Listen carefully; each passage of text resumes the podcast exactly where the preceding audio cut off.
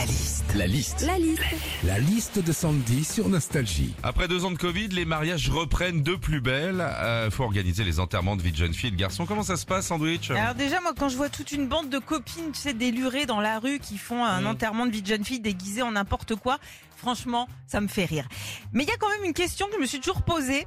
C'est à quel moment les nanas qui te déguisent en bébé avec couche culotte Ah. et tétine et une entre guillemets couronne bite sur la tête sont tes meilleures amies. hein? Concernant les enterrements de vie de garçon aussi, euh, moi il y a un truc que j'ai jamais vraiment compris. Euh, Il y a un jour, mon mari était euh, d'enterrement de vie de garçon à Budapest, tu vois, et toutes mes copines me font ah ouais, tu l'as laissé partir et t'as Mm. pas eu peur? Bah non.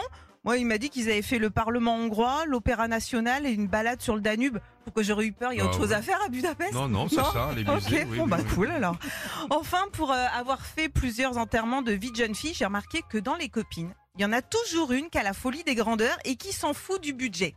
Coucou les filles Alors pour l'enterrement de vie de jeune fille de Charlotte, je vous propose qu'on se fasse ça à Marrakech.